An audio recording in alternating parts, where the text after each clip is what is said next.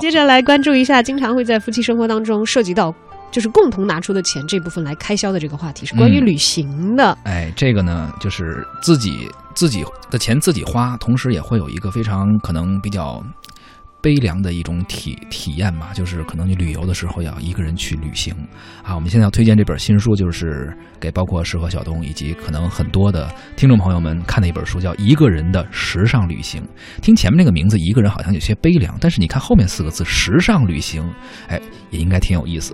这本书的作者呢是黄诗音，呃，来自台湾的一位作家，旅居纽约十多年，呃，他以个人的旅行，呃，各个这个时尚都市的这种感官吧。为一个主线，穿起了一年的六大季度。怎么是六个呢？他把这个一年啊分成春、初、夏、夏。早秋、秋和冬这样六个季节，每个季度呢，呃，都分别选择一个非常具有代表性的时尚城市，比如奈良啊、呃巴黎啊、台南、上海、东京、纽约等等，用时尚的视角、富有人文意涵的表述方式去介绍不同的旅游景点。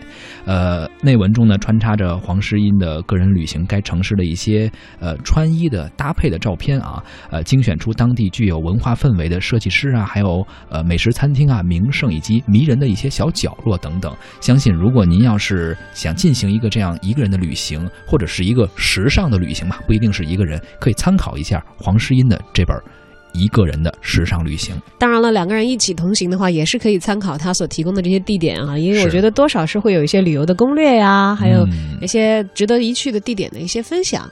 当然了，我我曾经在朋友圈里头看到有一个朋友，他真的是一个人去旅行，我们当时都不信。因为他拍出了很美的这个照片，我们根本不信是自拍。谁给他拍的呢？就是我说是路人拍的吗？但是路人不像，因为他有比较稳定的这个出片的质量，你知道吧？是很像有一个人远远的拿着他的相机，统一的质量。对对对对对对。然后后来他晒了一下，说这是我的同行的旅行伙伴，我们看到了一个固定的三脚架。然后他有这个用的是最新的这个延时摄影拍摄的这样的一个功能嘛？现在手机上都有。对他自己完全调好了以后，然后坐在这。这个他预定的那个目标位置，然后完成了很高素质的自拍。虽然这个寄出来的图片，这个确确实实质量非常的高啊啊，但他还是有一点点小埋怨的情绪，是因为他是一个在恋爱中的人，但是因为他的伴侣没有办法配合他的时间，当时有点忙，所以他只能去完成这个一个人的旅行了。就就讨厌这种休假又多，还有各种各种抱怨的人。但是如果是呃单身的朋友的话，其实去旅行很有意思的，因为也许有可能。你就在旅行的过程当中，对遇到那个让你不再上个礼拜周末我去吃饭的时候，跟朋友聊天，看到边上一老外，然后他自己坐那儿点了瓶啤酒，然后吃一个披萨，然后我们朋友就聊说，哎，如果是你的话，会不会自己一个人去一个又有音乐啊，又有驻唱的歌手嘛，在唱歌这样一个呃这样一个怎么说酒吧呀，氛围很好的地方，对，你会不会一个人就去？我说可能很难，因为像我们平时生活在这个城市，可能你去吃饭没有朋友的话，觉得自己挺无聊的。